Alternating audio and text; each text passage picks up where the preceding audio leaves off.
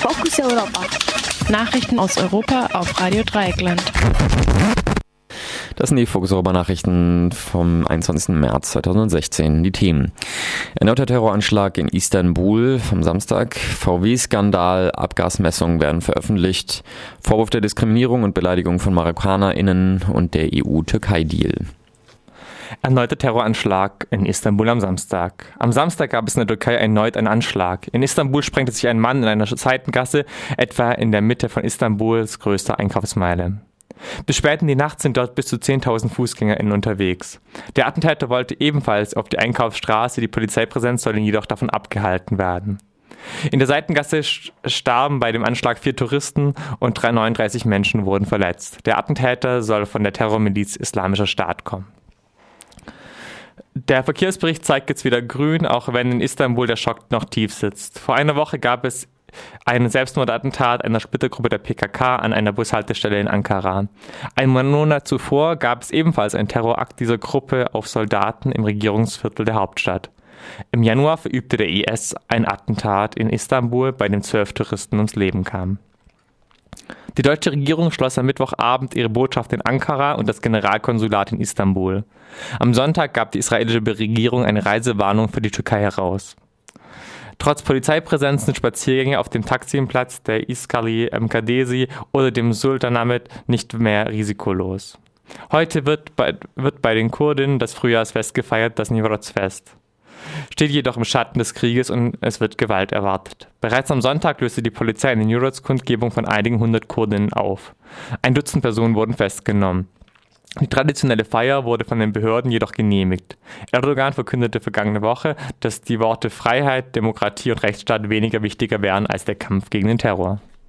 VW-Skandal. Abgasmessungen werden veröffentlicht. Die Bevölkerung wie auch Greenpeace-AktivistInnen werden beim Thema Abgasmessung immer ungeduldiger. Verkehrsminister Dobrindt hält die Ergebnisse der Abgasmessung weiterhin geheim. Ein Teil der Daten wurden nun durch Greenpeace veröffentlicht. Vor einigen Wochen gab es einen VW-Skandal, der bewirkte, dass Dobrindt das Kraftfahrtbundesamt aufforderte, Abgasnachmessungen bei einigen Modellen durchzuführen. Das geschah im Herbst 2015, seitdem bleibt die Veröffentlichung der Messen, Messungen aus. Ein Teil hat jedoch jetzt Greenpeace herausfinden können. Bei 53 gemessenen Modellen sind mindestens zwei weit über dem geltenden Stickoxidgrenzwerten. Die betreffenden Modelle heißen Opel Astra und Smart 42 0,81. Diese Autos bestehen nicht den offiziellen Abgastest und der Smart überschreitet die Euro 5 Norm um 8%. Beim weiteren Automodell ist die Abgasmessung noch unklar, weshalb umso mehr die Aufklärung von Verkehrsminister Dobrindt gefordert wird. Greenpeace hatte am 1. März die Herausgabe aller weiteren Testergebnisse beantragt. Vorwurf der Diskriminierung und Beleidigung von MarokkanerInnen. Der Prozess gegen den Rechtspopulisten Gerd Wilders wegen Aufhetzung hat begonnen. Am Freitag erschien der Politiker im streng gesicherten Gebäude in Amsterdam. Er wurde vom Staatsanwalt der Beleidigung von Marokkanern als Gruppe, des Anstachelns zur Diskriminierung und zum Hass beschuldigt. Dabei geht es hauptsächlich um eine Rede von Gerd Wilders am im 14. März, im März 2014, Entschuldigung. In seiner Rede fragte er seine AnhängerInnen, ob sie, Zitat, mehr oder weniger Marokkaner in den Niederlanden haben wollten. Als sie mit weniger antworteten, beschloss er, das für sie zu Anführungszeichen regeln. Diese Rede hatte im Land Entsetzen und 6400 Anzeigen ausgelöst. Der Staatsanwalt sagte jetzt, Zitat, Rassismus und Diskriminierung müssen im Keim erstickt werden, davon sind auch Politiker nicht ausgenommen. Zitat Ende. Seit über zehn Jahren wird Wilders wegen islamfeindlichen Standpunkten bedroht, weshalb er ständig überwacht werden muss. Anhängerinnen von Wilders, die niederländischen Pegida-Bewegung demonstrierten vor dem Gericht. Bisher wurden im Gericht nur Verfahrensfragen geklärt. Inhaltlich wird der Fall erst Ende Oktober behandelt.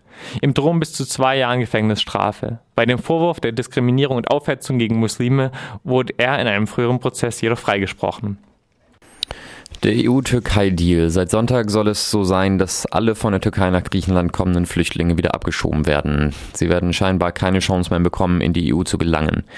Der Deal von Deutschland mit der Türkei soll die Entlastung und die europäische Lösung bringen, die beim Thema Flüchtlinge versprochen wurde.